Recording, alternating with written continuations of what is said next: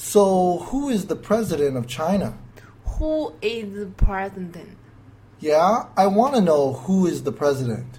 Now is she. Well, who is she? She is the new who. Well, that's what I'm asking. Who is it?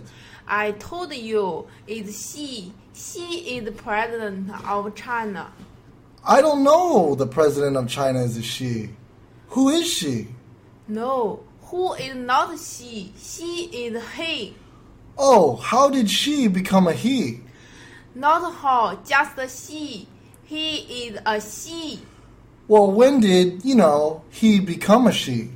One no more. Go with who? Well, I don't know who or when at all.